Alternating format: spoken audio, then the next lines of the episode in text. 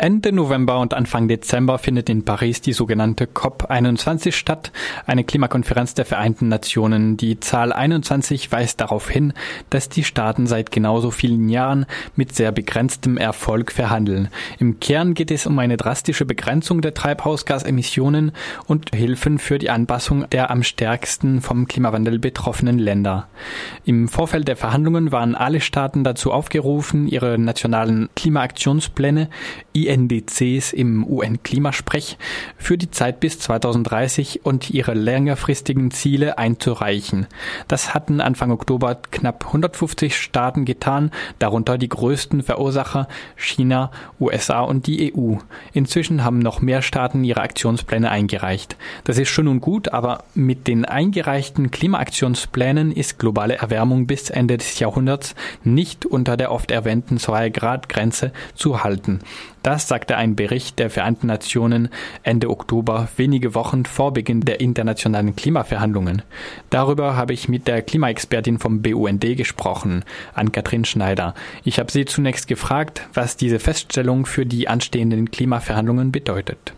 Ja, das ist ziemlich schlecht. Also es ist schon jetzt eine Bewertung des Pariser Klimavertrags, weil die nationalen Klimaschutzpläne werden ja das Herzstück des Pariser Klimavertrags sein. Obwohl diese Pariser Klimakonferenz noch gar nicht angefangen hat, sehen wir jetzt schon durch diese Bewertung, dass der Vertrag zu schwach sein wird, um die katastrophalsten Folgen des Klimawandels zu verhindern. Gleichzeitig sehen wir aber auch, dass Schritte gemacht werden. Also bis jetzt haben 150 Staaten, glaube ich, von fast 200 Staaten schon diese nationalen Klimaschutzpläne vorgelegt und die wichtigsten Staaten mit den höchsten Emissionen haben diese Klimaschutzpläne vorgelegt. Fast alle Länder haben sich dazu bekannt, mehr Klimaschutz zu machen, also ihre Emissionen in den nächsten Jahren stärker zu reduzieren als bisher geplant. Und selbst die ärmsten Länder haben jetzt nationale Klimaschutzpläne vorgelegt, in denen drin steht, wenn sie finanzielle Unterstützung bekommen für die Umsetzung von Energiewenden, für erneuerbare Energien, für Energieeffizienz, dass sie Interesse haben, in die Richtung zu gehen. Aber es gibt halt noch Fragezeichen und es ist einfach nicht genug. Also was wir uns jetzt erhoffen, ist, dass der Momentum, den diese Pariser Klimakonferenz generieren wird für mehr Klimaschutz, dazu führen wird, dass zwischen jetzt und Inkrafttreten des Vertrags 2020 die Klimaschutzpläne noch verbessert werden. Wie fast jedes Jahr seit 20 Jahren heißt es, ja, dieses Mal werden sich die Staaten auf ein Klimaabkommen einigen, das die Nachfolge des verlängerten Kyoto-Protokolls übernimmt. Ob man beim BUND tatsächlich noch daran glaubt, dass es diesmal in Paris aber wirklich zu diesem Abkommen kommt? Ja, also wir sind optimistisch und wir denken, es wird ein Abkommen geben. Natürlich kann es immer noch passieren, dass es am Schluss so viel politischen Druck gibt oder so viel politische Uneinigkeit zwischen zentralen Akteuren, dass es äh, große Konflikte zwischen den Industrieländern und den Entwicklungsländern gibt über die Art des Klimaschutzes und dass es dann im Endeffekt doch nicht zu einem Abkommen kommt. Aber wir haben diese nationalen Klimaschutzpläne. Wir haben auch schon einen Entwurf des Vertrages noch mit vielen offenen Klammern und offenen Fragen. Aber das Abkommen kann nur ein Signal sein und muss ein Signal sein, dass wir in die Richtung Erneuerbare gehen, dass wir uns wegbewegen von den fossilen Energiequellen. Aber es ist wahrscheinlich, dass dieses Signal nicht stark genug sein wird und dass der politische Wille zu einer schnellen Abkehr von Kohle, Öl und Gas sich in diesem Abkommen noch nicht wiederfindet, weil es noch viele Gruppen und Staaten gibt, die sich nur sehr langsam von den fossilen Energiequellen wegbewegen möchten. Also die Klimaschutz sich zwar auf die Fahnen geschrieben haben, aber das eher in die Zukunft verschieben und es nicht in den nächsten Jahren schon angehen möchten. Die EU hingegen gibt gerne von sich ein Image einer Vorreiterin in Sachen Klimaschutz in Bezug auf dem von der EU eingereichten Aktionsplan und auf der Rolle der EU in den Klimaverhandlungen. Würden Sie dem tatsächlich zustimmen? Ist die EU Vorreiterin? Leider nicht mehr. Vor allen Dingen ist es, weil wir gerade auch osteuropäische Länder in der EU haben, deren Energieversorgung noch sehr stark abhängig ist von Kohle besonders Und ich denke, es sind besonders diese Länder, die auch die Position der EU selbst verwässert haben. Also zum Beispiel haben wir ein sehr schwaches Emissionsminderungsziel in der EU für die Zeit bis 2020. Der ist fast schon jetzt erreicht. Wenn man wirklich in die Richtung mehr Erneuerbare gehen wollen würde in der EU, müsste man da das Ziel jetzt anschärfen, um halt mehr Klimaschutz in den nächsten Jahren zu machen.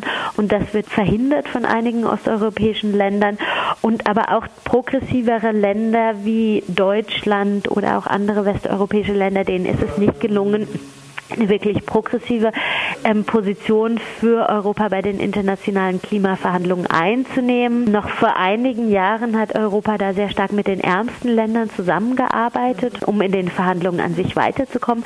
Von diesen Allianzen sehen wir momentan nichts. Die Emissionsreduktionsziele für die nächsten Jahre in der EU sind so schwach, dass wir die EU leider nicht mehr als Vorreiter bezeichnen können.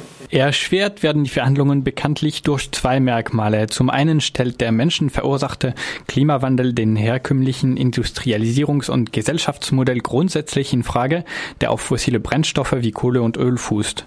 Zum anderen spielt sich dabei eine Frage internationalen Solidarität ab, weil die Staaten und Menschen des sogenannten Nordens bislang die Hauptverursacher der klimaschädlichen Treibhausgasemissionen waren, während die Staaten und Menschen des sogenannten Südens am stärksten stärksten unter den Folgen des Klimawandels leiden werden. Radio Dreieckland fragte Ann-Kathrin Schneider, wie es denn im Entwurf mit konkreter internationaler Gerechtigkeit aussieht. Dadurch, dass wir den Ansatz haben, dass die Staaten selber nationale Klimaschutzpläne vorlegen dürfen, ist dieses Konzept der Fairness oder der Klimagerechtigkeit, wie wir das nennen, ist im Moment unterbelichtet im Vertrag. Also es gibt zwar in der Präambel noch, wird das Wort Fairness auch erwähnt, aber eine Operationalisierung von Gerechtigkeit nach genau diesen Parametern wie der Frage, welche Länder haben eigentlich den Klimawandel verursacht durch ihre Industrialisierung in den letzten 50 bis 100 Jahren. Europa und auch Deutschland gehört natürlich zu den Ländern, die durch jahrzehntelange Verbrennung von fossilen Kraftstoffen den Klimawandel zentral mit verursacht haben. Unsere Forderung ist, dass die Industrieländer, die 50 und 100 Jahre lang Industrialisierung auf der Basis von fossilen Brennstoffen gemacht haben, dass die jetzt mehr und schneller ihre Emissionen reduzieren müssen und auch mehr Finanzierungsunterstützung für die armen Länder zur Verfügung stellen müssen. Das ist nicht operationalisiert, es ist nicht integriert in dem Abkommen. Wir fordern, dass diese nationalen Klimaschutzpläne untersucht werden müssen in den nächsten Jahren, immer wieder, immer wieder angeschärft werden müssen und dass die UN in die Lage versetzt werden muss, Empfehlungen auszuschreiben, wie nach Klimagerechtigkeitsstandpunkten, welche Länder mehr Emissionen reduzieren müssen und schneller und welche weniger schnell. Denn nicht nur die historische Verantwortung für den Klimawandel müsste hier eine Rolle spielen, sondern auch die Wirtschaftskraft der unterschiedlichen Länder. Also je leichter es wirtschaftlich, technologisch, finanziell für ein Land ist, von fossilen auf Erneuerbare umzusteigen zum Beispiel.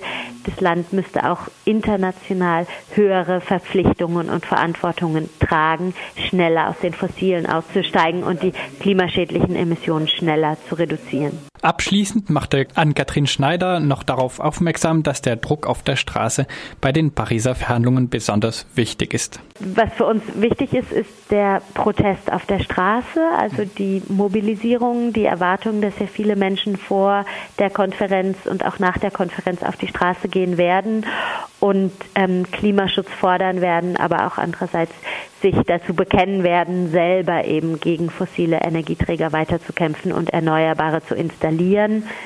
Weltweit sind große Demonstrationen am Wochenende vom 28. und 29. November am Beginn der Klimakonferenz geplant, sowie eine große Demonstration am Ende der Verhandlungen am 12. Dezember in Paris.